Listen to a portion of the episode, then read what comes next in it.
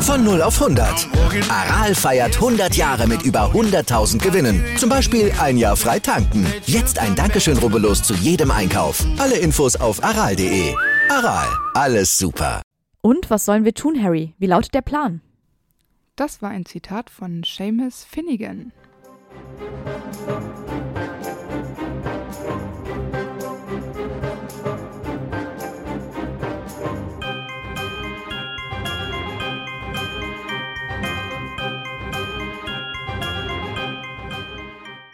Hi, ich bin Amber Und ich bin Antonia. und wir sind die Schokofrösche, Und heute auf unserer Schokofroschkarte ist Seamus Finnegan.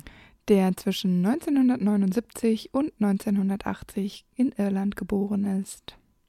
Wir kennen ihn als Gryffindor-Schüler in Harrys Jahrgang und als besten Freund von Dean Thomas. Seamus ist die irische Version des Namen James und auch der Nachname Finnegan ist irisch und bedeutet der Weißhaarige. Ja, ich bin mir nicht sicher. Es war einfach so, glaube ich, bei ihm so der Name. Er soll irisch-irisch heißen. Ja, genau. äh, ich war doch mal in Irland zu diesem Praktikum, ne? Mhm. Und äh, da hießen alle Jungs entweder Seamus oder Connor. Das ist ja witzig. Und alle Mädchen hießen Emma oder Megan. Da gab es echt nicht viel dazwischen. Das war so auffällig, wo ich mir dachte, hä? Gibt es nur diese Namensauswahl? Ja, wahrscheinlich. Also es war äh, vielleicht auch klar, dass Seamus entweder Seamus oder Connor heißen würde. Und Connor war vielleicht in den späten 70ern und Anfang der 80er einfach noch nicht so populär, deshalb Seamus. Habe ich mir jetzt hier so ausgedacht. Und außerdem haben wir doch schon Michael Corner. Das wäre dann einfach zu eng gewesen. True. Seamus hat sandfarbenes Haar. Man könnte ja meinen, er ist ihre, er hat rote Haare, aber hat er nicht. Seine Kleidung ist irgendwie immer ein bisschen unordentlich und etwas schmuddelig, was ihn ja auch irgendwie ein bisschen chaotisch wirken lässt. Und in dem letzten Schuljahr gerät er ja öfter mit den Carols aneinander und da ist sein Gesicht ziemlich lediert. Und zwar so sehr, dass äh, weder Harry noch Dean ihn sofort erkennen können. Nur sein starker irischer Akzent ähm, verrät ihn. Ja, und den hat er ja auch im Film. Ich gucke den ja nie auf Englisch, wie wir ja mittlerweile alle wissen, ne? deshalb kann ich dazu nichts sagen. Ja, ähm, das ist ja eigentlich passt der äh, Schauspieler nicht so richtig auf die Beschreibung im Buch, aber er hat, glaube ich, die Rolle bekommen, weil er ein irischer Ire ist. Ja. Aber ich finde es jetzt auch nicht schlimm. Nee, ich finde den ganz witzig. Ja, finde ich nämlich auch. Seinen Zauberstab kennen wir leider nicht. Dann kommen wir zu seinem Patronus. Das ist nämlich ein Fuchs. Und im Chinesischen verbindet man den Fuchs mit Feuer, was ja ganz passend Hm. ist, wenn man sich ein bisschen auf den Film bezieht mit den ganzen äh, Explosionen und unnötigen Feuern. Mhm, das stimmt. Sein Irrwicht kennen wir, das ist nämlich eine Todesfee und im irischen Volksglauben kündigt die Todesfee mit ihrem Gesang den Tod eines Familienmitglieds an. Todesfeen Feen werden oft als alt beschrieben, sind weiß gekleidet mit flatterndem Gewand und sie können auch rot geweinte Augen haben, also ein bisschen gruselig sind sie schon. Mhm. Ja, und ähm, ich sehe gerade, beim Spiegel habe ich einfach äh, leer gelassen. Seamus ist einfach wunschlos. Er hat keine tiefgründigen Gedanken und deshalb kann der Spiegel leider nichts wiedergeben. Ja, ich fand es auch ganz schwer, irgendwas speziell auf ihn zu finden. Deswegen habe ich irgendwas gedacht, was vielleicht so in der Allgemeinheit hin und wieder mal zu sehen ist. Ich habe gedacht, vielleicht sieht er sich besonders reich oder erfolgreich oder so. Ja, das kann nie schaden. Mit vielen Galeonen um Ja. sich herum. In Harrys Verlies.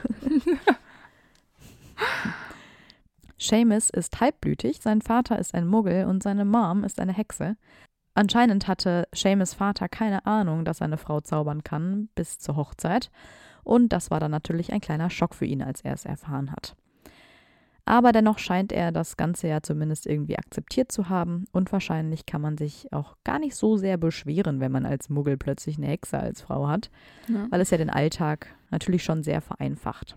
Außer man ist Bernhard Blocksberg und meckert rund um die Uhr. Ich frage mich manchmal, wie Mr. Finnegan dann darauf reagiert hat, dass sein Sohn ebenfalls magische äh, Fähigkeiten hat. Mhm. Hat sie ihn dann dahingehend umfassend informiert? So, wenn, Hexen Kinder kriegen, dann können, kann Magie weitergegeben werden. Ähm, oder hat sie es auch einfach wieder drauf ankommen lassen? Wahrscheinlich. Also ich, obwohl ich habe immer so den Eindruck, dass dieses magische Gen dann schon stark ist. Also es setzt sich schon häufig durch. Ja, ja, genau. Ja, wahrscheinlich hat sie das schon gehofft, dass Seamus auch zaubern kann. Die Frage ist ja, ob der Vater das auch gehofft hat oder ob der eher gehofft hat, dass es ein Muggel wird. Das werden wir wohl nie erfahren. Wäre ja Worst Case immer dieses Muggel, die das den Zauberern nicht gönnen, dass sie Ja. zaubern können. Also würde ich mir schon für Seamus wünschen, dass sein Vater sich darüber gefreut hat. Sehe ich auch so. Seamus ist ja ein Ire, deswegen ist er natürlich auch Fan der irischen Nationalmannschaft und man könnte meinen, er kommt aus der Region Kenmare, ich hoffe, ich habe das richtig ausgesprochen, weil er die regionale Quidditch-Mannschaft unterstützt. Ich gehe ein bisschen davon aus, dass das Haus Finnegan vielleicht ein bisschen chaotisch ist. Dennoch denke ich, dass äh, Seamus seiner Mutter sehr vertraut und das auch immer schon getan hat. Ich meine, er übernimmt ja später auch im fünften Schuljahr die Meinung seiner Mutter. Deshalb denke ich, dass die auch im regen Austausch sind, in einem guten Verhältnis. Und sie werden also ja auch im Haus und im Alltag selber über die Geschehnisse in der Zaubererwelt sprechen. Da ist ja dann der Vater Mhm. auch dabei. Das heißt, er kommt gar nicht dazu, äh, durchzuatmen und sich nur mit Muggelsachen zu beschäftigen. Ich glaube, das funktioniert irgendwie nicht. Nee. Wir wissen ja auch, dass Seamus als Kind mit seinem Besen geflogen ist. Ähm, damit gibt er ja dann später so ein bisschen an und der Vater ist ja dann permanent zu magischen Sachen ausgesetzt. Also könnte er sich auch eigentlich als Quip fühlen. Das stimmt. Und wir wissen auch, dass Seamus Mutter den Tagespropheten gerne liest und sich offenbar davon auch leicht manipulieren lässt. Aber dazu später mehr. Sie liest bestimmt auch die Hexenwoche. Ja. Und himmelt Gilderoy Lockhart an. Und Celestine Warbeck, oder wie die Ja, heißt, diese ich jetzt auch Sängerin. nicht mehr. Die Sängerin, genau. Er scheint auf jeden Fall auch keine Geschwister zu haben. Aber er hat einen Cousin namens Fergus, der älter ist und einfach nur appariert, um Seamus zu ärgern, als dieser es noch nicht kann. Mit elf Jahren kommt Seamus dann nach Hogwarts und wird vom sprechenden Hut in das Haus Gryffindor eingeteilt. Der Hut braucht eine ganze Minute, bevor er ihn dann letztendlich nach Gryffindor schickt. Und da frage ich mich auch immer so ein bisschen, warum?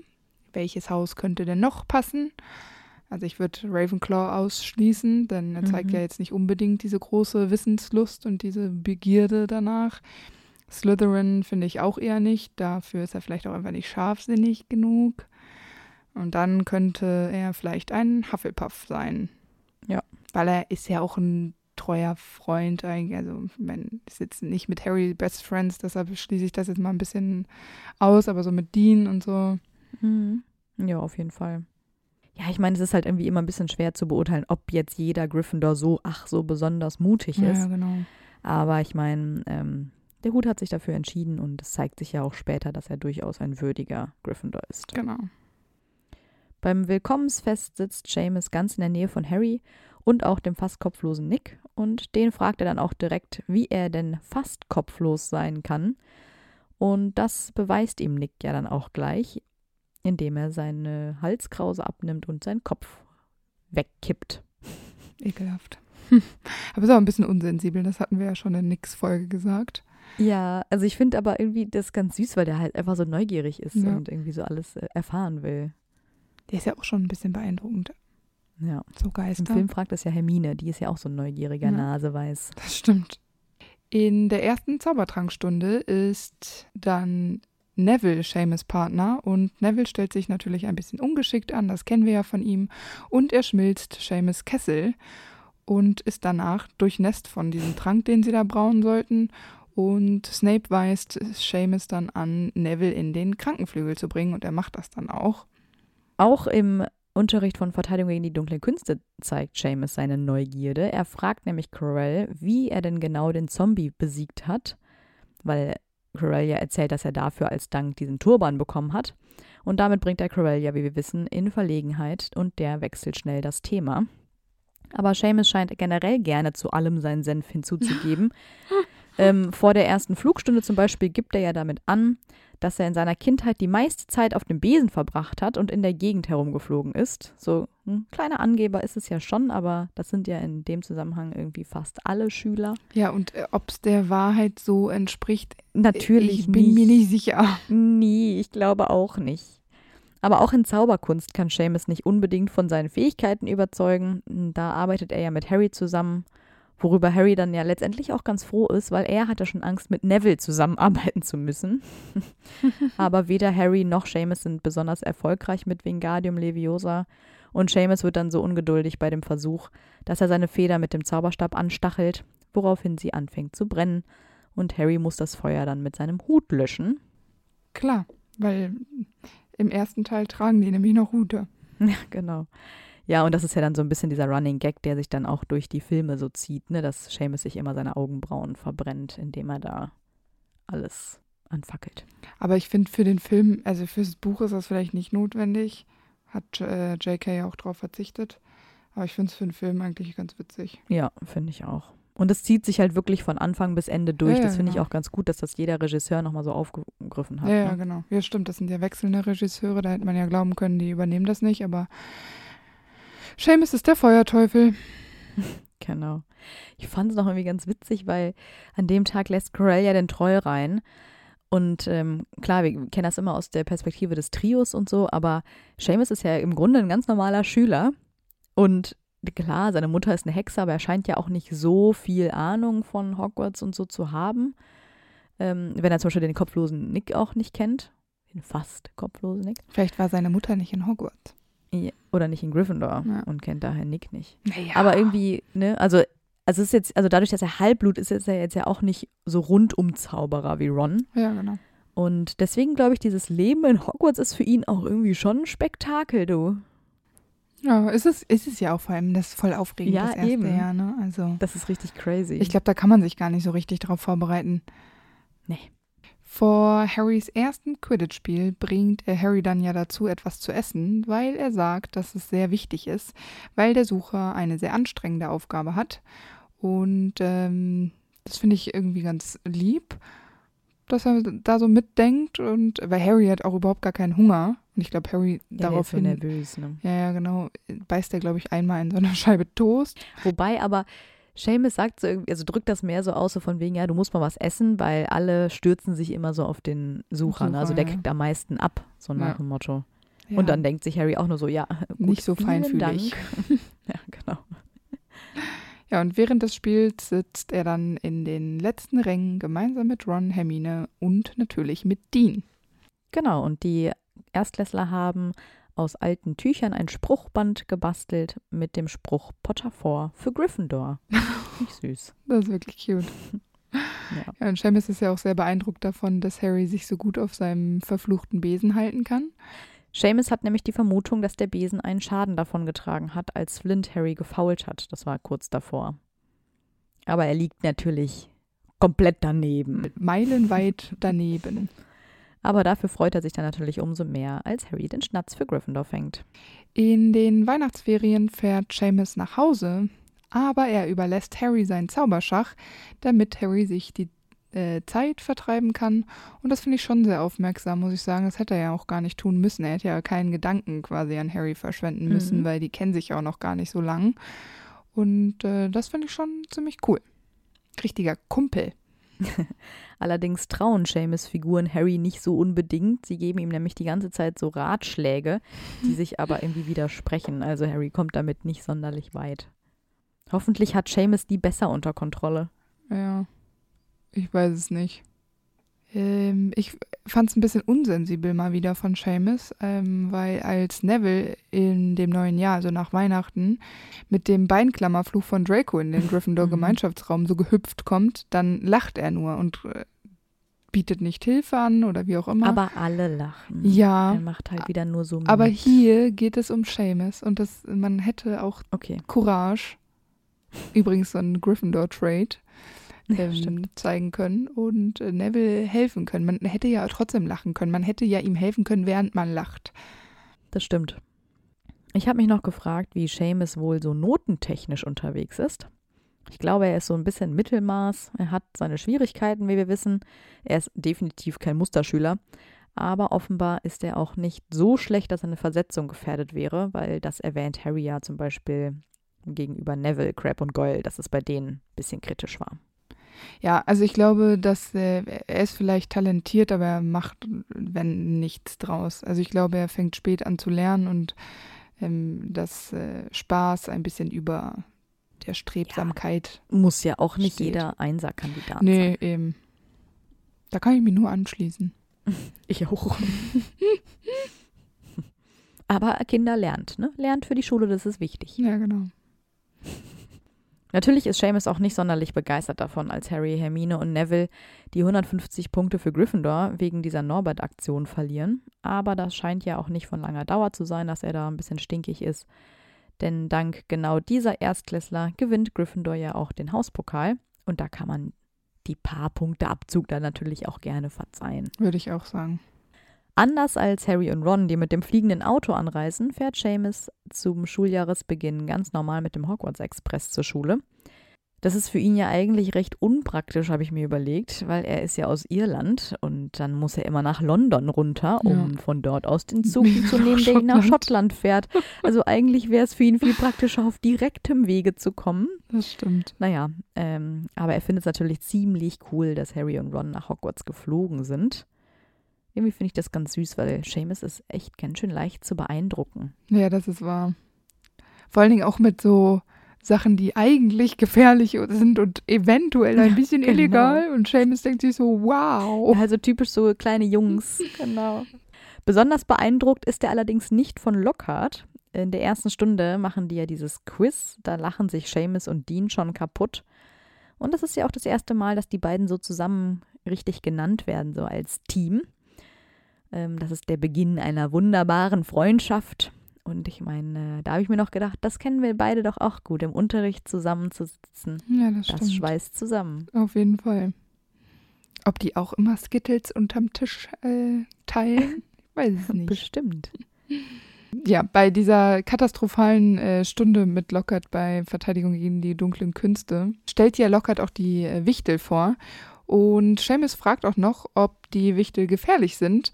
Und Lockhart lässt die Viecher dann einfach frei und Seamus geht in Deckung. Und als die Glocke läutet, stürmt er aus dem Klassenzimmer und entzieht sich damit der Aufgabe, die entflohenen Wichtel einzufangen. Also macht er sich ein bisschen einfacher, aber ganz ehrlich, hätte ich auch so gemacht. Ich hätte überhaupt gar keinen Bock, den Zeug, das Zeug Nee. da einzufangen. Abgesehen davon bringt das ja nur was, wenn du ein bisschen Magie beherrschst, weil du kannst sie ja schlecht einfach so mit der Hand grapschen. Ja, klar. Das heißt, wenn Also wenn, kannst du schon, aber. ja, aber ich glaube. Ich könnte mir vorstellen, dass die sich wehren. Ja, auf jeden Fall. Das möchte keiner. Eben, deshalb denke ich, wenn, wenn man sich realistisch einschätzt, die sind jetzt im zweiten Schuljahr und da gehen ja immer noch einige Zaubersprüche schief, da hätte ich auch gesagt, okay, ciao, bevor ich hier das Klassenzimmer in die Luft sprenge, Ja. gehe ich lieber. Ja, finde ich auch absolut verständlich. Ich glaube tatsächlich auch, dass Seamus das ähm, schon beunruhigt, was dieses Jahr in Hogwarts so alles passiert mit diesen Angriffen. Aber er findet es ja auch schon ein bisschen spannend. Ich glaube, es ist für ihn spannender, als dass er wirklich Angst hat, weil er ist ja auch kein Muggelgeborener, also ihm kann ja letztendlich auch nicht so viel passieren. Aber ich könnte mir auch vorstellen, weil Dean ja zu dem Zeitpunkt denkt, er sei ein Muggelgeborener, was ja nicht stimmt, was wir später wissen, ähm, dass er sich aber schon so ein bisschen Gedanken macht und Sorgen vielleicht auch um Dean. Ja. Also so wirklich nahe geht ihm das jetzt alles nicht, glaube ich. Ich glaube auch nicht, ne. Aber ich glaube auch nicht absichtlich. Nee. Ich denke, dass er diese Situation einfach gar nicht so umreißt und dass es wirklich super gefährlich ist. Ich glaube, äh, Ja. das liegt ein bisschen an dieser mangelnden Aufklärung von Hogwarts. Ja, er kriegt das halt auch nie direkt mit, sondern immer nur so, ja, da gab es wieder einen Angriff, da Ja, gab es wieder genau. einen Angriff. Und einen Großteil der Schüler kennt er ja auch gar nicht richtig, ne? Eben. Ja. Und als Hermine Professor Binz zur Kammer des Schreckens ausfragt, da ist Seamus natürlich wieder ganz neugierig und er bemerkt dann ja, dass die Kammer nur von einem Erbe von Slytherin geöffnet werden könnte und es deswegen ja vielleicht auch klar ist, dass niemand sie findet, weil es halt eben kein Erbe versucht hat. Aber Professor Binz nennt ihn erstmal Flaherty oder so und sagt, dass alle Schulleiter nach der Kammer gesucht haben und da sie nicht gefunden wurde, kann es sie halt auch einfach nicht geben. Also Ich finde Seamus Einwand schon relativ schlau. Ja, finde ich auch. Und ich finde, weil er hat ja auch recht. Ja, genau. Und Professor Binz äh, macht sich da ganz schön einfach, würde ich sagen, ne? Ja, aber dann merkt sich auch nicht die Namen der Schüler. Naja, aber von niemandem, glaube ich. Nee, von niemandem. Seamus ist natürlich auch immer top informiert und deswegen ist er auch einer der ersten, der entdeckt, dass Lockhart einen Duellierclub gründen möchte. Und er ist auch ganz aufgeregt und natürlich ist er auch der Meinung, dass das ja schon nützlich für ihn sein könnte, eines Tages. Und genau wie fast alle aus der Schule nimmt er auch daran teil. Sicherlich sehr nützlich, an einem Duellierclub von Lockhart teilzunehmen. Ja, ich glaube, das wissen die zu dem Zeitpunkt nicht, weil die danach noch so spekulieren, Mhm. ah, wer den wohl gibt. Ah, Flitwick ist ja so ein Duelliermeister und so, da haben die schon große Hoffnung, aber nope. No. Enttäuschung pur. Seamus ist ja dann in einem Team mit Ron und da Rons Zauberstab zu diesem Zeitpunkt ja ein bisschen lediert ist, wird Seamus unsanft zu Boden gerissen, als sie da sich anfangen zu duellieren. Und äh, Ron ist total schockiert von, von dem Effekt seines Zauberstabs und entschuldigt sich auch. Wir wissen jetzt nicht, was genau da zwischen den beiden vorgefallen ist. Harry sieht das nur so im Augenwinkel. Ich glaube, das weiß Ron im Zweifel selbst nicht. Ja, genau. Und ich könnte mir auch vorstellen, dass, ähm, weil Harry ja in dem Du- Duellierclub dann später ja auch noch beweist, dass er ein Paselmund ist und das alle mitbekommen, dass Seamus das sicherlich ein bisschen merkwürdig findet, aber bestimmt auch wieder ein bisschen faszinierend. Das stimmt. Ob der das dann immer zu Hause erzählt? Ja, bestimmt. Der ist so einer, der schreibt seiner Mutter wöchentlich eine Eule. Ja, wahrscheinlich.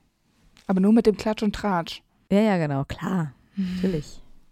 Aber er ist ja auch einer derjenigen, der wahrscheinlich auch vermutet, dass Harry der Erbe Slytherins sein könnte. Wahrscheinlich. In den Ferien scheint Seamus offenbar wieder nach Hause zu fahren. Wahrscheinlich ist er immer in den Ferien zu Hause.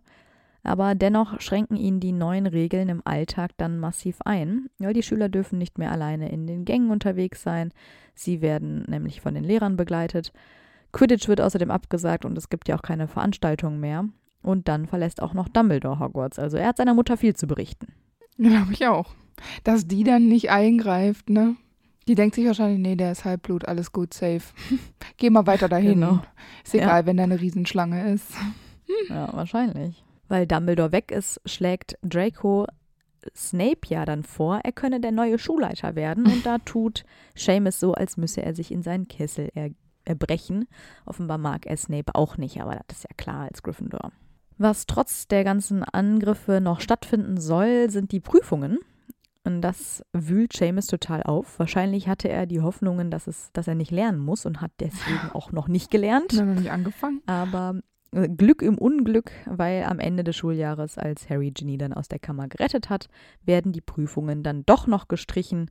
Könnt ihr mir vorstellen, bei Seamus ist es einfach gut gegangen. Der hat auf so Risiko gemacht, hat einfach nicht gelernt und als er dann gerade anfangen wollte, hieß es, ach ja, wir werden doch abgesagt und er hat alles richtig gemacht. So ein äh, Amber-Move hätte Ja, es sein genau. ja, und Gryffindor wird dann ja außerdem auch wieder Sieger des Hauspokals. Also Ja, natürlich. für Seamus gibt es auf jeden Fall genug Gründe zum Feiern.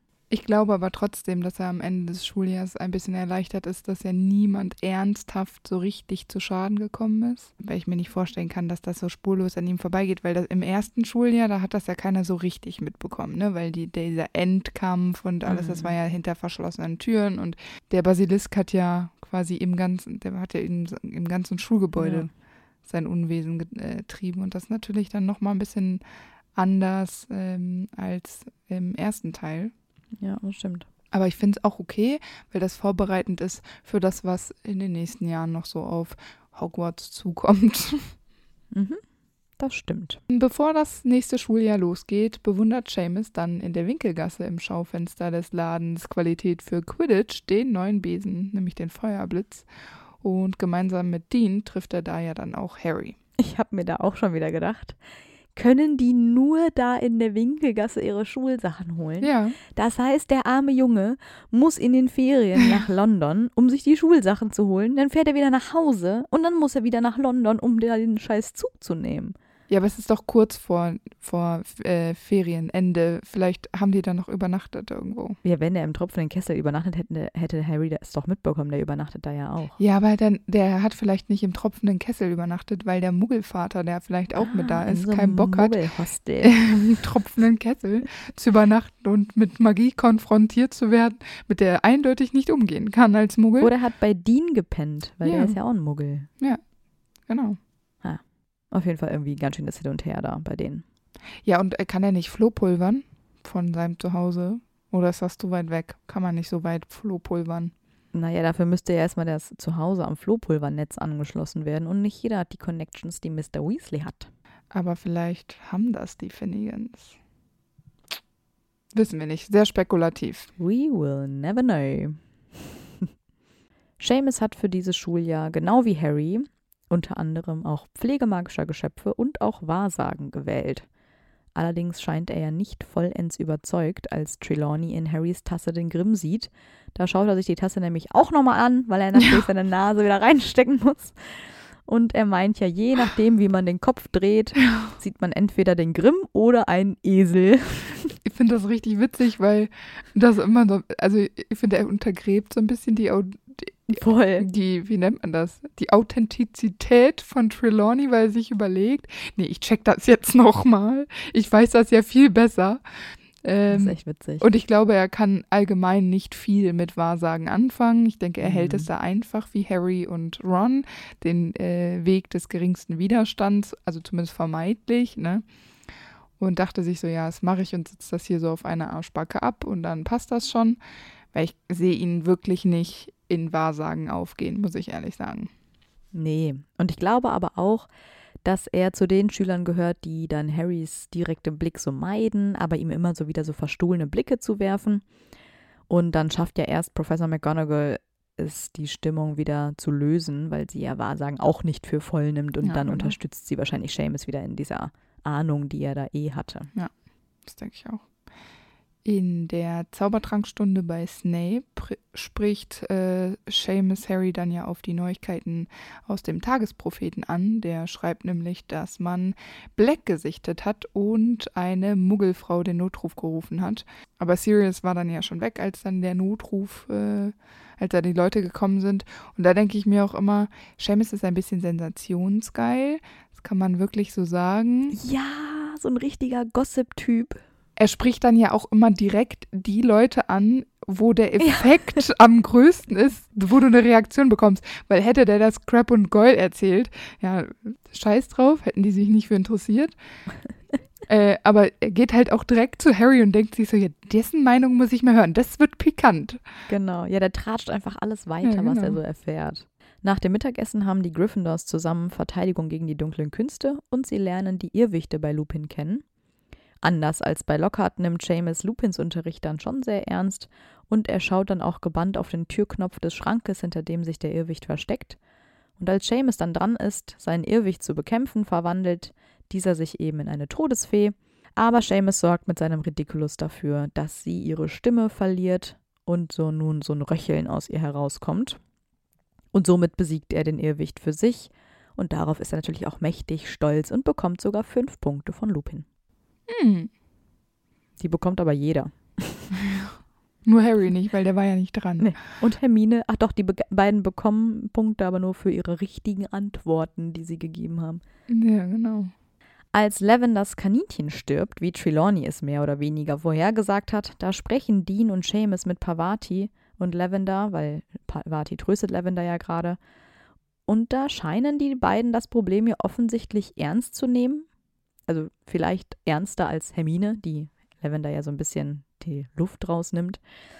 Aber ich glaube einfach, dass die vier eigentlich so ganz gut befreundet sind und sie deswegen einfach aus Sympathie oder Empathie heraus bei Lavender stehen, aber das unbedingt jetzt nicht auf Trelawneys Vorhersage beziehen, das Ganze. Ja, das denke ich auch. Nachdem die fette Dame ja dann so unsanft aus dem Porträt geschnitten worden ist, wurde ihr Gemälde mit dem von Sir Cadogan getauscht und der Ritter ist aber sehr angriffslustig und statt die Schüler in den Gemeinschaftsraum zu lassen, fordert er sie gerne zu einem Duell auf und Seamus kommentiert, dass er äh, dass also das Sir Cadogan wohl verrückt ist und äh, ist dabei ziemlich wütend, was ich auch total nachvollziehen kann, weil mhm. wenn du jetzt mhm. in den Gemeinschaftsraum willst, willst du dich nicht erst noch mit einem Gemälde duellieren. Genau, er wünscht natürlich, dass das Porträt ersetzt wird, aber das will natürlich kein anderes Porträt aus Angst vor Sirius Black eben. Und die Schüler müssen dann ja in der großen Halle schlafen und da gehen ja diverse Theorien über Sirius Black ähm, rum und ich glaube, Seamus saugt die alle auf. Ja. Und der kommentiert sie auch alle und tratscht dann die Guten weiter. Also wahrscheinlich verkauft er die noch als seine eigenen, wenn sie wirklich richtig gut sind. Ja, also ich glaube, der geht da voll drin auf. Auch dieses Jahr ist Seamus in den Weihnachtsferien zu Hause und als er wiederkommt, da ist er natürlich tief beeindruckt davon, dass Harry einen Feuerblitz bekommen hat. Am Morgen vor dem Spiel begleitet Seamus mit den anderen Gryffindor-Jungs Harry zum Frühstück. Die sind quasi so eine Feuerblitz-Ehrengarde. Eskorte. Ja, genau. Und als Gryffindor dann gewinnt, bejubelt Seamus Harry natürlich gebührend.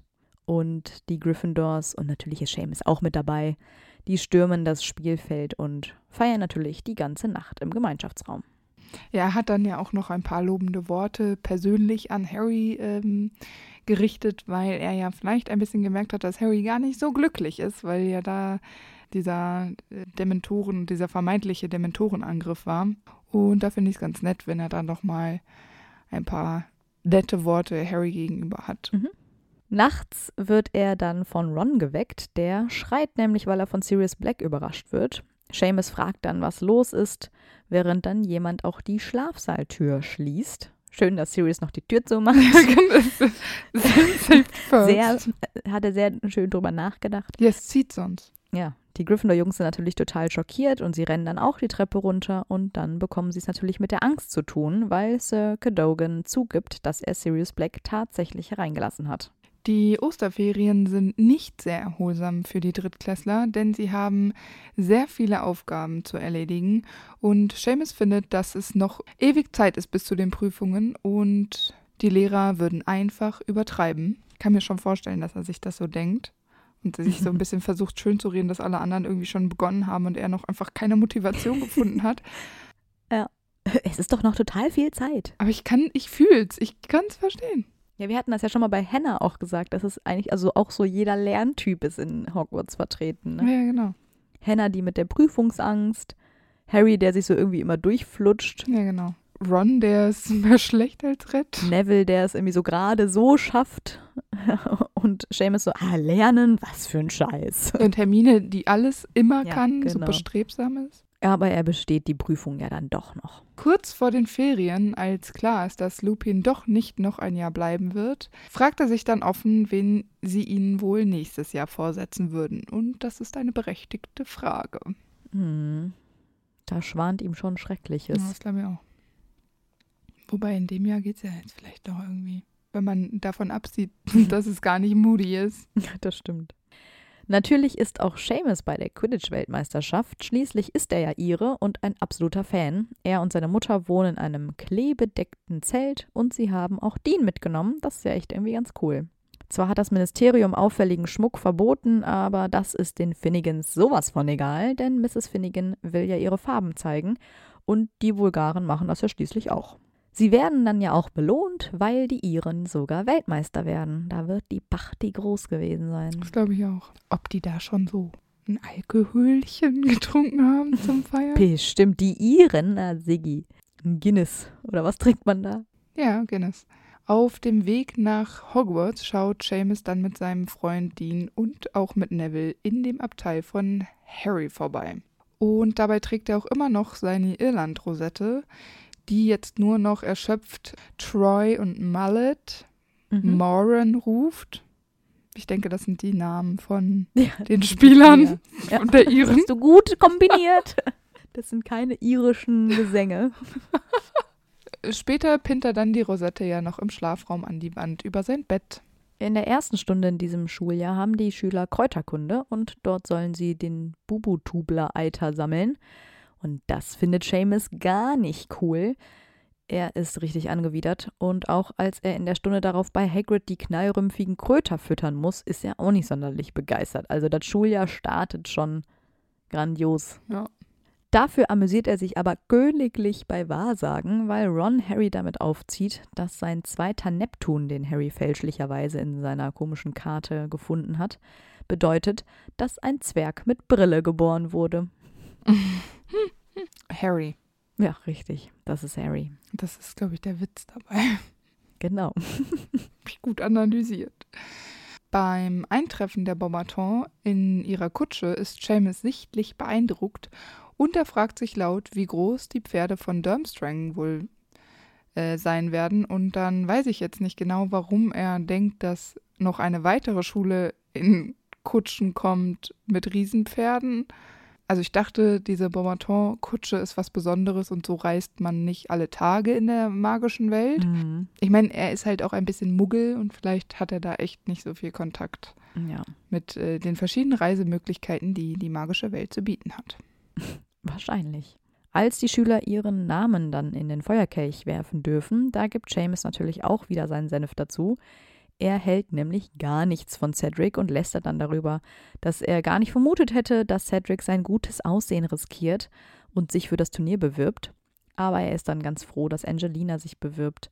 Er will nämlich auf gar keinen Fall, dass Cedric Champion wird. Ja, sagt er da nicht sowas wie, ja, besser du als dieser Ja, Schönling genau. Cedric, wo ich mir denke, wie, ja, besser du. Erstmal ist sie in Gryffindor Ja, das ist auch nicht sehr supportive. und es wäre cool gewesen, hätte er einfach nur gesagt, ja, mega cool, Angelina, ich Ja. drück dir auf jeden Fall die Daumen, anstatt direkt das so in den Dreck zu ziehen, indem er sagt, mit dem Schönling Cedric. Also es ist nicht so optimal formuliert. Auch wenn ich glaube, dass er das gar nicht so böse gemeint hat. Nee, ich glaube einfach, dieser Sieg der Hufflepuffs gegen Gryffindor sitzt bei ihm einfach auch noch sehr tief. Ja, das kann sein. Vielleicht äh, mag er Cedric auch nicht so gerne, weil Seamus, wir wissen ja, viertes Schuljahr, so langsam kommen wir in die Pubertät. So ist es ja auch bei Ron. Vielleicht interessiert sich äh, Seamus auch für Mädchen und ihm gefällt nicht, dass Cedric so viel Aufmerksamkeit in diesem Jahr von den Mädels bekommt, weil er halt so hübsch ist. Ja, weil er es so oft erwähnt, das Aussehen von genau. Cedric. Das ist schon sehr auffällig. Ja, der ist auf jeden Fall neidisch. Auf jeden Fall. Weil man kann eigentlich sonst nichts gegen Cedric haben. nein, geht nicht. Der will ganze Quidditch-Spiele wiederholen, also. Ja. Ja, und Ron, wissen wir ja, ist auch neidisch auf Harry und die haben ja diesen Streit. Und deswegen hängt Ron dann ja auch mehr mit Seamus und Dean ab. So ein bisschen Freundschaft gewechselt. Ja. Das neue Golden Trio.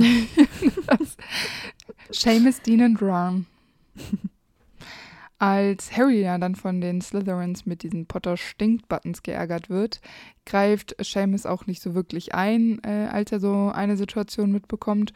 Und zu seiner Verteidigung muss ich äh, sagen, dass Ron und Dean auch dabei sind und es auch nicht tun. Also, ja gut, bei Ron ist ja klar, warum. ja, ja, genau. Er hat die wahrscheinlich so manipuliert, dass der sie voll auf seine Seite gezogen hat. Ja, deshalb. Äh, nur ich, ich finde, dass Harry in der Situation, äh, Situation schon so ein bisschen leidet, weil er irgendwie seine Ruhe Voll. haben will, weil Harry eh noch verarbeiten muss, was alles passiert ist. Die Slytherins sind da natürlich jetzt nicht unbedingt so eine Hilfe mit diesen tollen neuen Buttons. Also man hätte Nee. vielleicht einfach nur, weil man aus demselben Haus ist und äh, Gryffindor und Slytherin ja eh diese Feder haben, vielleicht hätte man da einfach mal cool sein können, aber naja. Sie sind in der Pubertät, man muss es einfach sagen. Ich glaube, dass sie da nicht so diesen Weitblick haben. Ja. Ja, und vor allem, was ist denn Seamus Alternative? Also im Moment findet er offenbar Harry auch nicht so cool, dass er sich so ins äh, Turnier gesneakt hat. Aber Cedric findet er noch beknackter, das wissen wir. Krumm würde er niemals supporten, weil das war ja der Gegner der Iren. Richtig. Und Fleur, also, I mean, warum sollte der Fleur supporten? Ja. Also eigentlich bleibt ihm doch nichts anderes übrig, als ein Harry-Fan zu sein. Ja. Naja, Aber halt nicht Fan genug, um Harry auch äh, vor den Slytherins zu schützen. zumindest nicht bevor das Turnier losgeht. Ich Ja, glaube, nachdem diese erste Aufgabe bestanden ist, sind sie ja alle wieder auf Harrys Seite. Ja, aber ich denke, dass er da sehr ähm, beeindruckt ist von Harrys Können, weil das ja auch ein bisschen über das hinausgeht, was sie im Unterricht so gelernt haben. Und auch, was sie erwartet haben. Genau. Im Gemeinschaftsraum öffnet Harry dann ja das Ei, das er beim dem Drachen hat stehlen können. Und äh, es kreischt und Seamus vergleicht dieses Kreischen mit dem Kreischen einer Banshee, also einer Todesfee, und schlussfolgert, dass, der, dass die nächste Aufgabe wohl ein Kampf mit einer Todesfee sein könnte.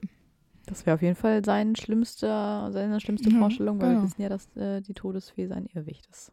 Ausgerechnet an dem Tag, als Rita Kimcorn sich den Unterricht von Hagrid anschaut, sind die Schüler ziemlich in Mitleidenschaft gezogen, weil sie sich natürlich wieder mit den Krötern beschäftigen mussten. Und Seamus zum Beispiel muss sich einige verbrannte Finger lecken. Warum leckt der? Ist das im übertragenen Sinne? Oder lutscht er wirklich seine Finger ab? Ja, wahrscheinlich, weil er, weil er nichts zum Kühlen da hat. Das war Seamus, wie er an seinen Fingern leckt. Ich, ich hoffe, dass das einfach nur im übertragenen Sinne gemeint ist, so Wunden lecken. Von wegen, der du? leckt sich die Wunde. Ja. Ich weiß es Finde ich komisch, wenn man das tut. Aber ich finde es auf jeden Fall gut, dass er Hagrid überhaupt unterstützt. Und er zieht nämlich nicht den Schwanz ein, wie die ganzen Slytherins zum Beispiel, die sich in Hagrids Hütte versteckt halten, während die restlichen Schüler die Kröter bespaßen. Ja, bespaßen. Am Weihnachtsmorgen hat Seamus dann einen Haufen Päckchen am Fußende seines Bettes. Hm. Und da frage ich mich, haben die Hauselfen das dahin geschafft? Ja, Weil ich glaube, es kommt kein tatsächlicher Weihnachtsmann. Nope. Ich finde es irgendwie ganz süß, weil Harry bekommt hier Besuch von Dobby und davon werden die Jungs im Schlafsaal wach. Und er denkt sofort, Harry wird angegriffen, sodass Ja. dieser Schock noch tief, dass Sirius Black da aufgetaucht ist. Aber es ist nur Dobby. Ja, und mit wem Seamus zum Weihnachtsball geht, wissen wir. Es ist Lavender Brown. Warum ich das so sensationell gesagt habe, weiß ich auch nicht. Aber Ich habe mich ja schon mal gefragt, ob zwischen denen vielleicht ja was läuft. Also ich meine, wir wissen, sie sind befreundet. Vielleicht ist es nicht super random, dass sie zum Ball zusammengehen. Vielleicht ist das schon so eine Liebelei, die Lavender einfach also jetzt würde ich gerne nochmal in Lavenders ähm, Folge reinhören, weil wir wissen ja, dass ich hin und wieder mal ähm, meine Meinung auch ändern kann. Wie denkst du heute dazu? Also, wenn ich es jetzt heute ohne Vorkenntnis der ähm, Lavender-Folge sagen sollte, würde ich sagen, dass ich auch das irgendwie nicht so super mega finde. Ich glaube, das hast du tatsächlich damals auch schon gesagt.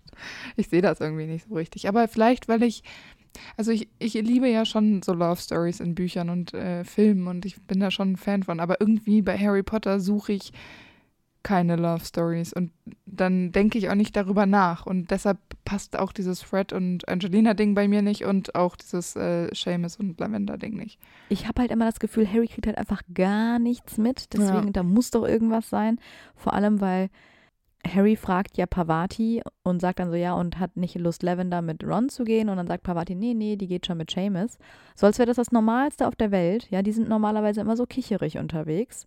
Ich kann mir jetzt auch nicht vorstellen, dass Seamus so super souverän zu Lavender geht und sagt, hey, du, schon mal drei Wörter gewechselt, lass mal zum Ball gehen. Naja. Deswegen glaube ich eher so, ne, wie bei Cedric und Joe vielleicht oder keine Ahnung, Angelina und Fred, weiß weiß ich, dass sich da schon ein bisschen was angebandelt hat. Und dann war es halt irgendwie so klar, dass man zusammen zum Ball geht.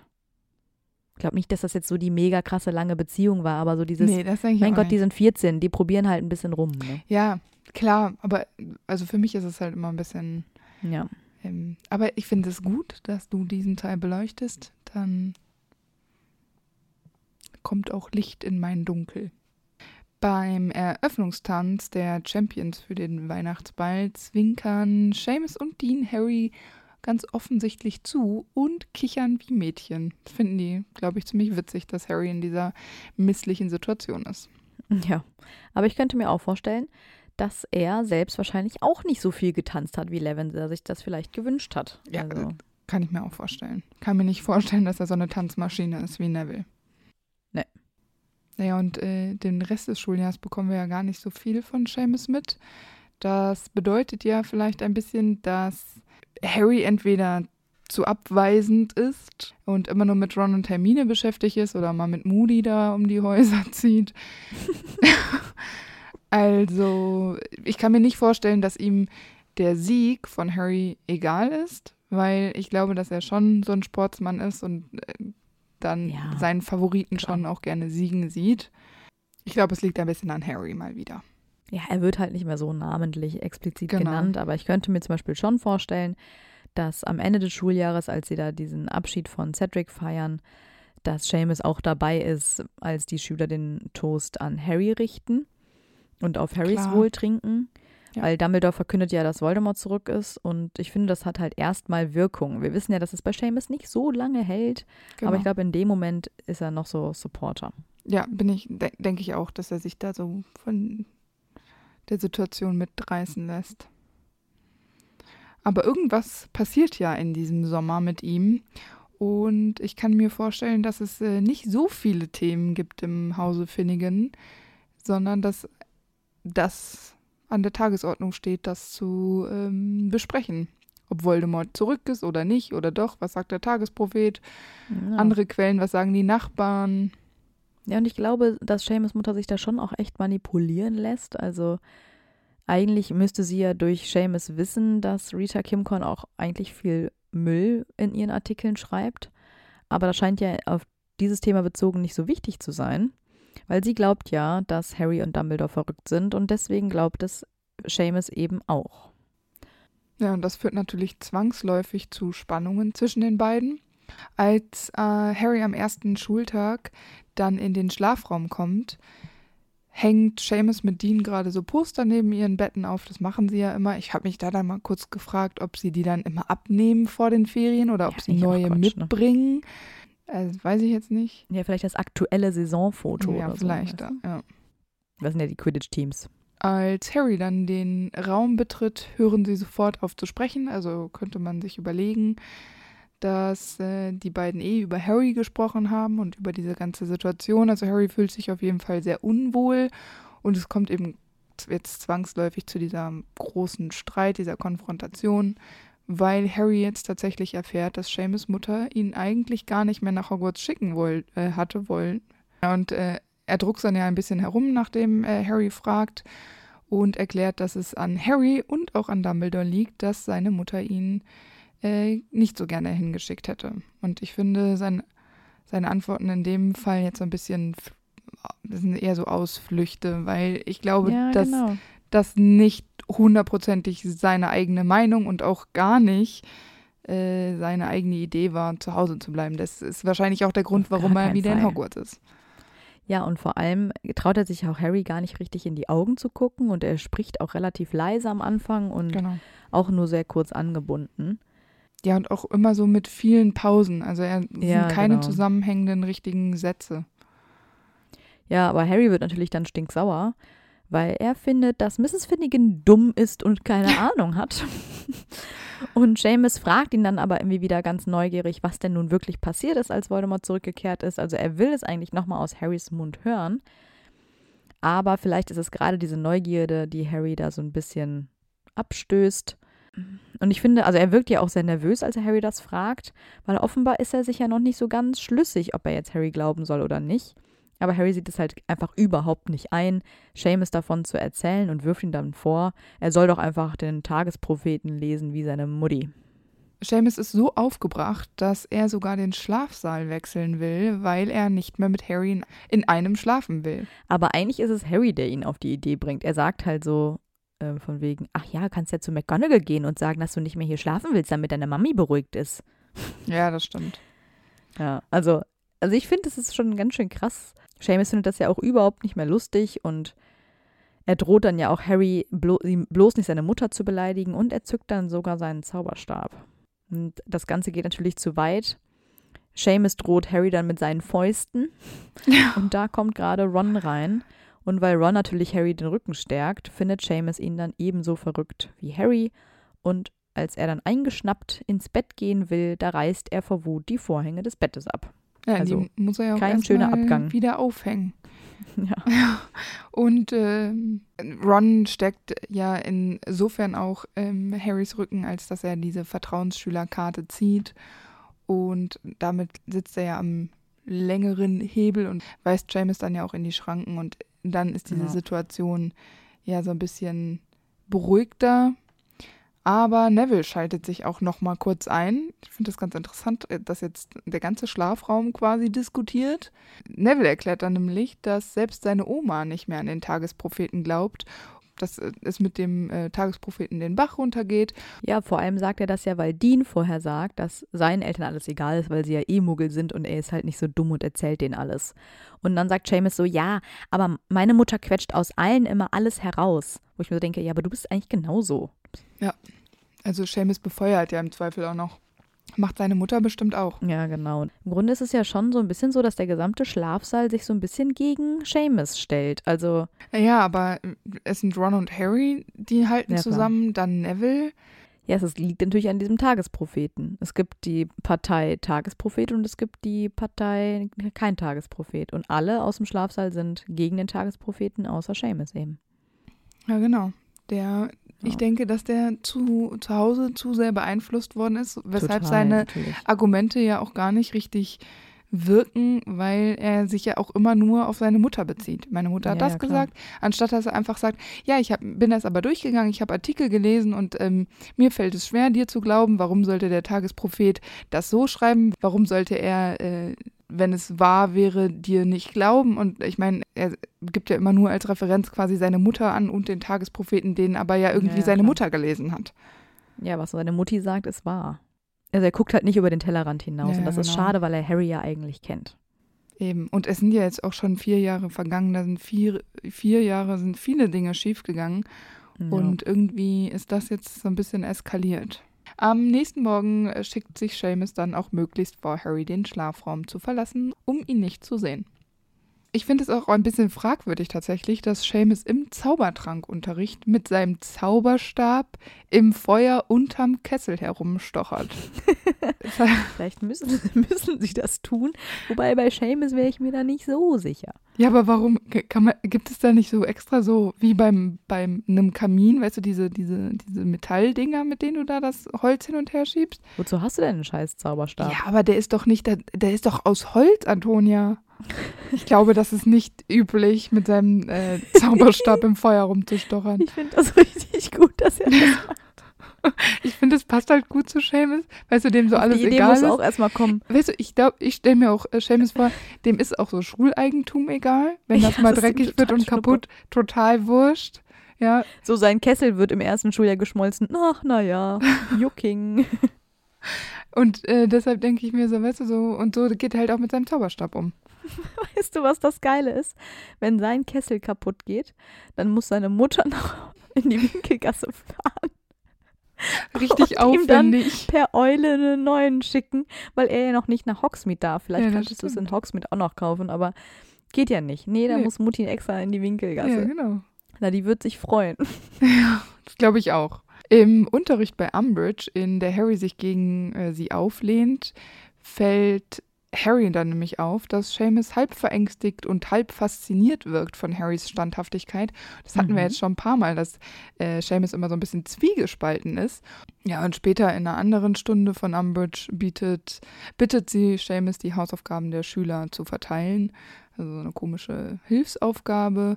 Und als ähm, Seamus Harry seine Hausaufgaben zurückgibt, äh, würdigt Harry ihn keines Blickes, weil die haben ja auch immer noch Streit und die Fronten sind Mhm. verhärtet. Ist ja ein bisschen schade, weil erst nach dem Artikel von Rita, der im Klitterer erscheint, entschuldigt sich Seamus dann bei Harry. Und auch hier kann er ihm nicht in die Augen gucken.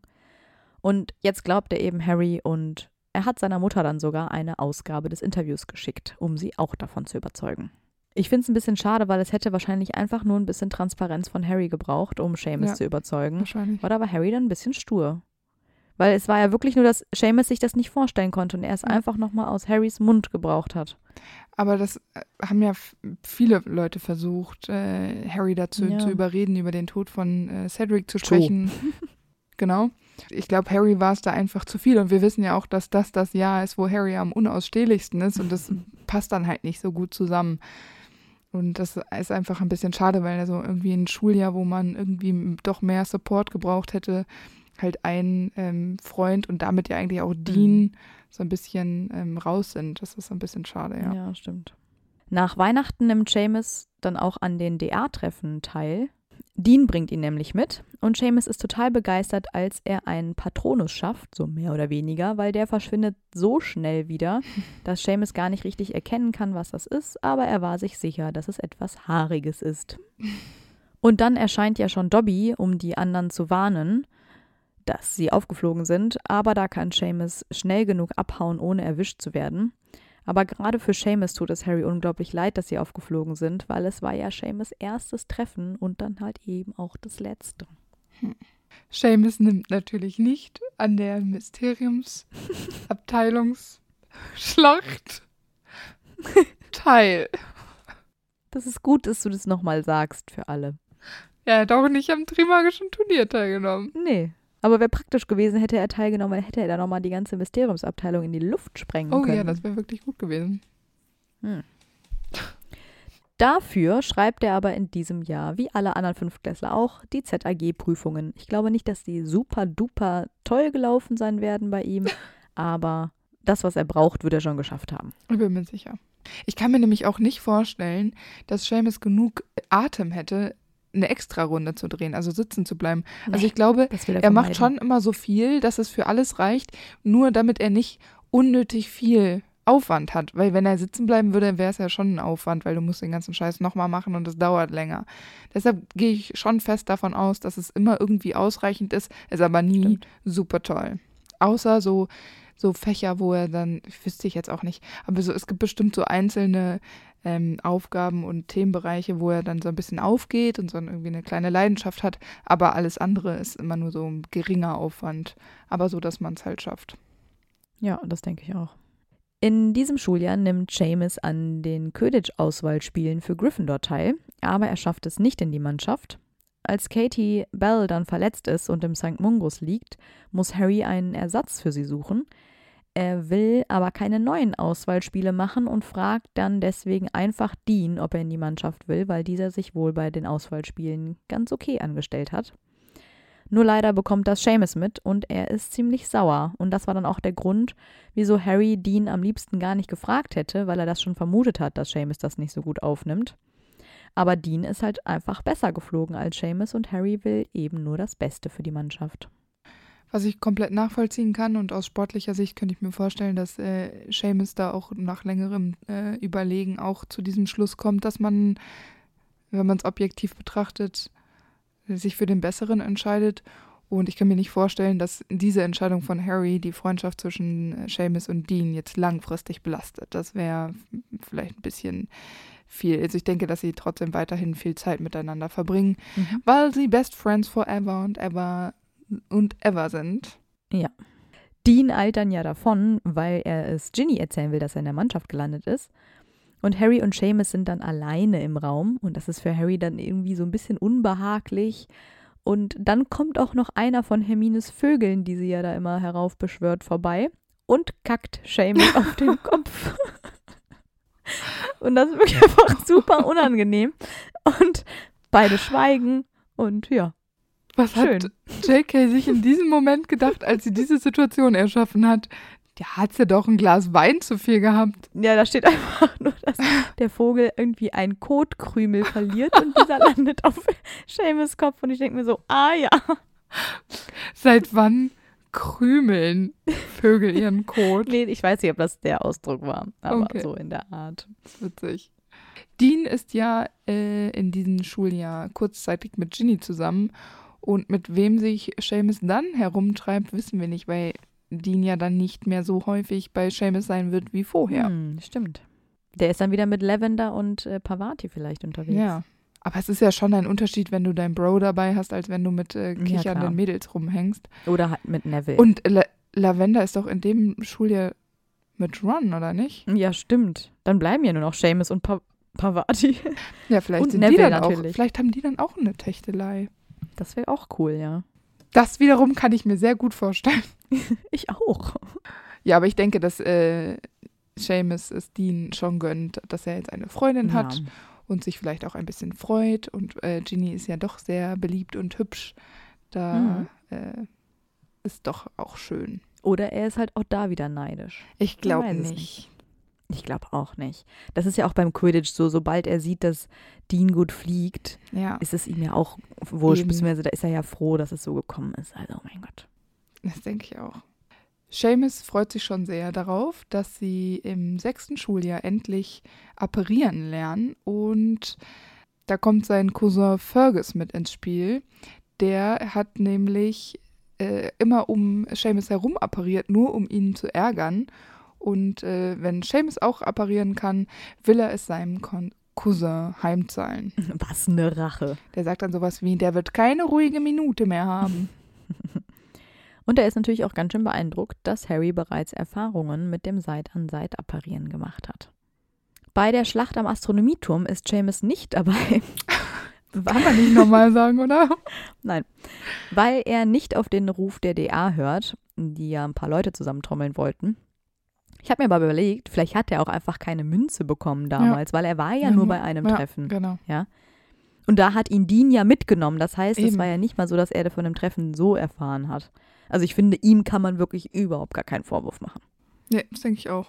Nach Dumbledores Tod weigert sich Seamus dann, mit seiner Mutter nach Hause zu fahren, ehe die Beerdigung stattgefunden hat. Und äh, Mrs. Finnegan muss sich dann eine Unka Unterkunft im überfüllten Hogsmeade suchen, weil äh, ihr Sohn nicht alleine nach Hause kann. Will sie überhaupt dabei sein? Der würde sich wahrscheinlich weigern. Vielleicht hat sie die Befürchtung, dass sie ihn an der Hand wegzerren muss, weil er halt in Hogwarts bleiben will. Er will ja erstmal jetzt nur seinen Respekt zeigen und sich halt von seinem Schulleiter verabschieden. Ja, aber das ist doch total ehrenwert. Da kannst du doch äh, Genau. stolz auf deinen Sohn sein. Ja, Die ist anscheinend so eine Übermutter, die irgendwie total Angst hat, dass äh, da gleich alle Sch Schüler umfallen. Keine Ahnung. Also tot umfallen. Ermordet von Todessern. er wird auf jeden Fall direkt im Anschluss von seiner Mutter nach Hause beordert. Ja, genau. Trotz der unsicheren Zeiten kehrt Seamus dann ja nach den Ferien zur Schule zurück. Es wurde ja auch irgendwie diese Schulpflicht ausgerufen Genau. von dem neuen äh, Ministerium. Leider kann Seamus Freund Dean nicht zurück nach Hogwarts, weil er ja denkt, er wäre ein Muggelgeborener. Ja, der befindet sich ja auf der Flucht, ne? Ja, ja, genau. Also Seamus macht sich wahrscheinlich schon ganz schön Sorgen um ihn. Bestimmt. Ja, vor allen Dingen, weil die ja auch keinen Kontakt halten können. So richtig, ne? Ja, und das Krasse ist, er und Neville sind einfach alleine im Schlafsaal der Jungs, ne? Ja, das stimmt. Weil Harry ist nicht da, Ron ist nicht da, Dean ist nicht da. Ja, aber vielleicht wurde das so ein bisschen neu strukturiert und es wurden alle Mhm. Jahrgänge zusammengeschart, weil ja in, jeder, in jedem Jahrgang Leute fehlen müssen. Ja, stimmt. Außer bei den Slytherins. Ja, das stimmt. Ja, Seamus ist Teil der wiederbelebten DA in Hogwarts, die die jüngeren Schüler vor Angriffen der Carrows schützt und sich gegen die äh, Todesser und dieses neue Schulsystem auflehnen. Und dadurch müssen sie sich ja dann im Raum der Wünsche vor weiteren Angriffen der Carrows schützen. Und Seamus ist stark in Mitleidenschaft gezogen worden. Man erkennt ihn ja fast gar nicht. Äh, so sehr ist sein Gesicht von den Strafen der Carrows entstellt. Und im Gegensatz zu Neville hat Seamus ja schon, glaube ich, ein bisschen daran gezweifelt, dass Harry nach Hogwarts zurückkommen würde. Was ich aber auch so ein bisschen nachvollziehen kann, weil ich finde, das ist doch schon sehr hoffnungslos. So eine richtige Endzeitstimmung, Ja, dass du voll. da, dass nicht jeder so viel Hoffnung hat und so viel Glaube, das kann ich total nachvollziehen. Ja. Und als Seamus Harry trifft, erklärt er dann ja auch, dass Neville den Raum der Wünsche so gut unter Kontrolle gebracht hat und dass man sich nur wünschen muss, dass was man braucht, zum Beispiel, dass die Carrols nicht reinkommen und dass man darauf achten muss, dass man Schlupflöcher gut verschließt, damit der Raum der Mhm. Wünsche auch komplett sicher ist. Und dann fragt er Harry, was sie tun sollen und wie der Plan lautet. Wie in unserem Zitat am Anfang. Ja, er will unbedingt helfen, ne?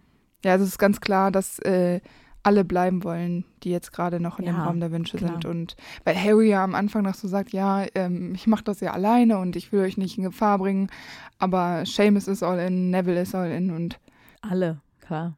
Ja, und dann kommt natürlich auch noch Dean vorbei, gemeinsam mit Luna.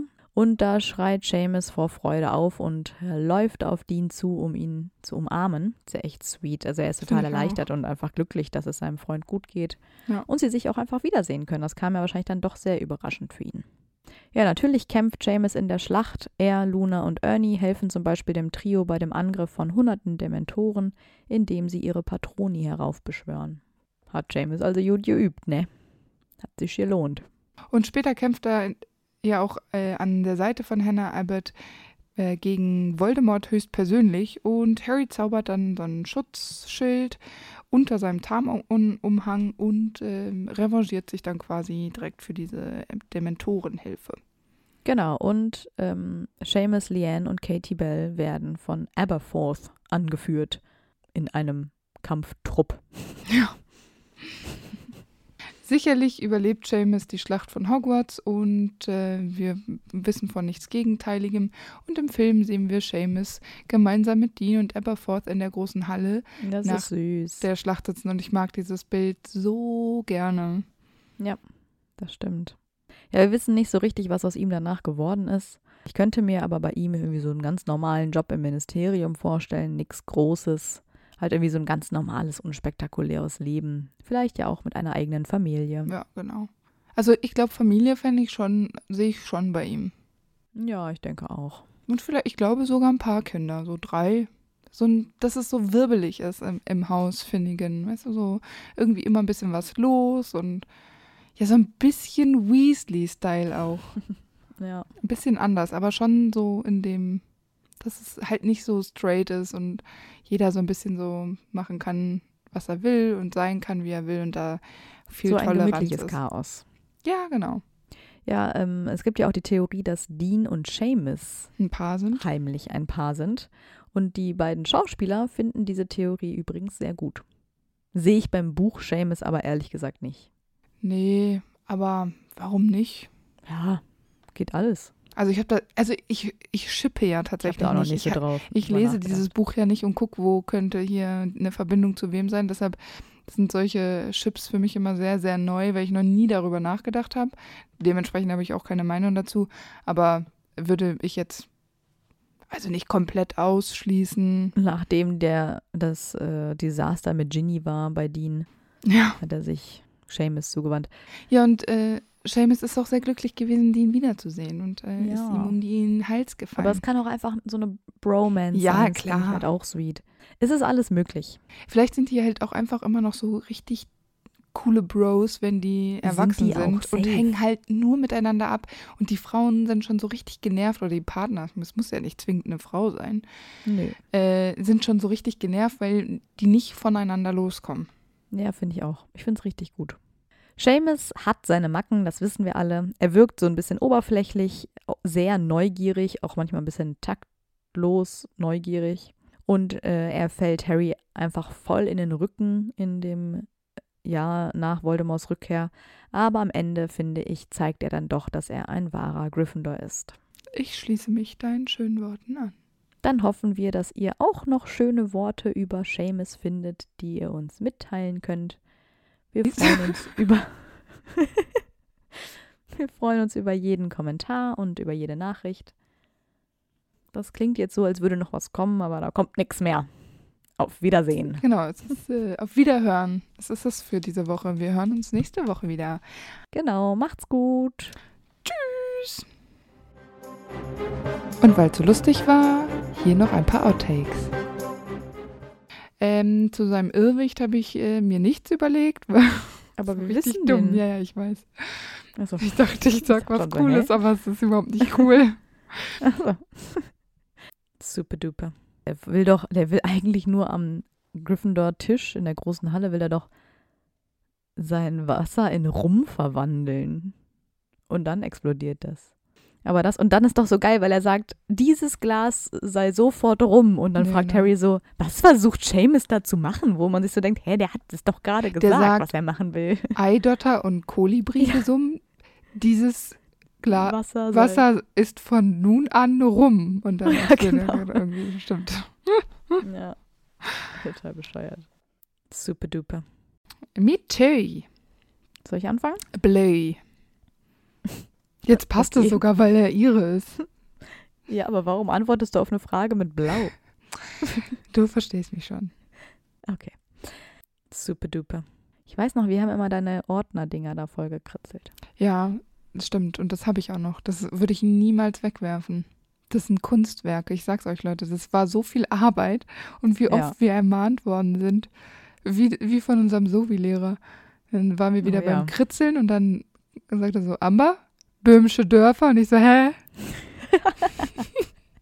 Und du hast auch immer die Minutenanzahl hingeschrieben. Ja, Jede stimmt. Minute, bis Ja, die Stunde zu Ende das ist. Das hast du runtergecountdownt. Immer gemacht.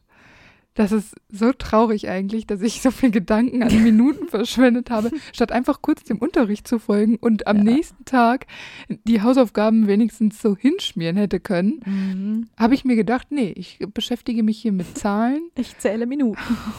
Ja, ich habe dann so 60, 59, 58, bis die Stunde vorbei 60 war. nicht, weil das war doch immer nur 45 Minuten. Ach ja, stimmt. Guck mal, ich bin schon so lange nicht mehr in der Schule gewesen, da habe ich keine Ahnung mehr. 45, 44, ja, ihr wisst, wie es geht. Ja. Ja, das stimmt, das habe ich Ja, aber äh, aus uns ist trotzdem was geworden, Amber. Ja. Irgendwie Podcaster. Woo! Wie ist das passiert? Super duper. Und Rons Zauberstab ist ja zufällig kaputt. Super duper. Ich habe eine Scheiße geschrieben, das ist schon wieder legendär. Also, ich habe jetzt erst das Kaninchen und dann habe ich geschrieben: An Halloween geht Seamus wie fast alle anderen Drittklässler nach Halloween. Ich Ja. meinte natürlich Hogsmeade. Das konnte man sich äh, denken, aber dein Kopf ist einfach voll mit. Halloween. Ja, stimmt. Super duper. Ich habe noch was Bescheuerteres geschrieben. Bei mir steht hier, an Halloween dürfen die Schüler das erste Mal nach Hogwarts. die waren die ganze Zeit in Klassiker. Hogsmeade. Bei uns gibt es eigentlich Hogsmeade gar nicht. Super duper. Geben wir uns hier einen Staffelstab in die Hand, einen sprichwörtlichen. Dann sprinte ich mal los. Ja. Super duper. Fantastisch, Antonia, fantastisch. Das ist super toll. Super duper. Uh, yes, I think so. Go for it. Warum rede ich eigentlich so? Hm. Das ist der irische Der- Modus, der der, hier Ire. aktiviert ist. Der, mein Muttersprachler-Modus. Mhm. Das ist deine Muttersprache. Ja, irisch. Ach so, Irisches Englisch. Du bist auch so ein Blay. irischer Ire. Cool. Blay. Understand. Okay. Super duper. Um, it's uh, Christmas time of the year. Sag mal einmal Irland in meinem Kopf und schon geht's los. Voll ein schlechter irischer Akzent. Das stimmt. Super duper. Ja, dann habe ich das, glaube ich, einfach nur, habe ich einfach Seamus weggelassen in seiner eigenen Folge. Kann ja auch mal passieren. Ja. Super duper. Wollen hatte, Mhm. hatte wollen, Hatte wollen? hatte wollen. Und ähm, sagt man das anders? Wenn man das so fünfmal sagt, klingt das so komisch. Hatte wollen, hatte Ja, wollen. hatte wollen klingt ganz komisch. Hatte wollen. Super duper. Ja, Cedric ist ja so ein bisschen. Ähm, Cedric. Cedric ist tot. Upsi! Wow, Amber. Ja, hier Siehst steht. du, so, sowas habe ich Gott sei Dank noch bemerkt. Chef, das hätten wir jetzt in der Folge drin gelassen. Wäre wirklich blöd. Ja, stell, das wäre schlimm geworden. Aber ich habe so oft Seamus in allen möglichen Tonlagen und äh, Varianten gesagt. Stimmt. Da hättest du dir mal kurz eins rausschneiden Ja. können, glaube ich. Das hätten Das wir, stimmt. das hätten wir hingekriegt. Weil wir hören ja. über unsere Folgen tatsächlich nochmal drüber.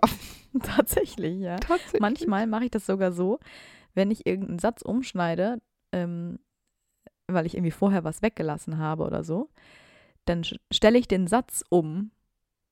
Dann schneide ich das eher, was du irgendwo in der Mitte gesagt hast, zum Beispiel an den Anfang. Und Ach, dann sagst du statt, als er, und dann, als er in die Halle geht, stelle ich den um in, er geht in die Halle. Weißt du? Abgefahren. Ja, Du mal, veränderst, das was ich noch, sage. Ich, ja, ich kann quasi auch noch ganz andere Oh Dinge Gott, kann ich dich Gott sagen sei Dank lassen. hast du noch nie was richtig Blödes gemacht. Du könntest aber. Ja, ich sag, bei dieser Folge werde ich das jetzt so schneiden, dass du sagst, also ich finde das super mit Levin und Seamus. Ich finde es gut, wenn meine, meine Meinung hier äh, nicht mehr zählt und du meine Sätze umformst. Und das passiert wirklich sehr, sehr selten und es hat auch noch nie jemand gemerkt. Nee, das stimmt.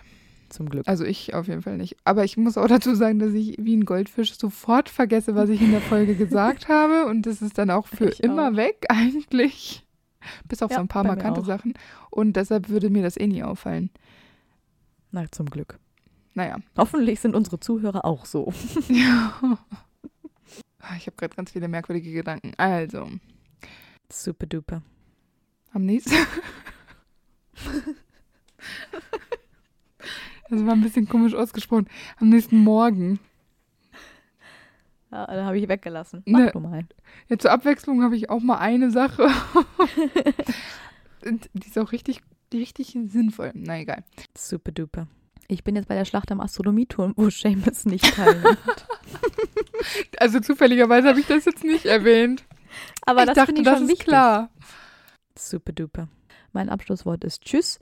Nein, das ist der, der Witz ist jetzt auch alt.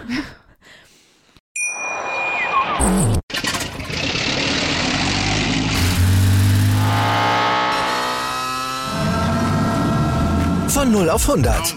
Aral feiert 100 Jahre mit über 100.000 Gewinnen. Zum Beispiel ein Jahr frei tanken. Jetzt ein Dankeschön, rubbellos zu jedem Einkauf. Alle Infos auf aral.de. Aral, alles super. Wie viele Kaffees waren es heute schon? Kaffee spielt im Leben vieler eine sehr große Rolle. Und das nicht nur zu Hause oder im Café, sondern auch am Arbeitsplatz. Dafür gibt es Lavazza Professional. Kaffee am Arbeitsplatz, der genauso lecker schmeckt wie in eurem Lieblingscafé. Die perfekte Kaffeelösung für jede Art von Unternehmen. Klein, mittel, groß. Ihr habt auf jeden Fall einen Kaffee, der schmeckt. Die richtige Motivation für eure Arbeitstage. Alle Infos zu Lavazza Professional findet ihr auf lavazzapro.de mit allen Kaffeelösungen für euer Büro. Ich habe mich natürlich schockverliebt, weil die war wirklich ganz, ganz klein. So begann die Mensch-Hund-Beziehung zwischen Christina und Tierschutzhund Frieda. Und wie es danach, nach dem ersten Moment der Verliebtheit, so weiterging und welche Klippen es danach zu umschiffen galt, das hört ihr in der neuen Ausgabe von Iswas Dog, dem Podcast für harmonische Mensch-Hund-Beziehungen. Iswas Dog? Mit Malte Asmus. Überall, wo es Podcasts gibt.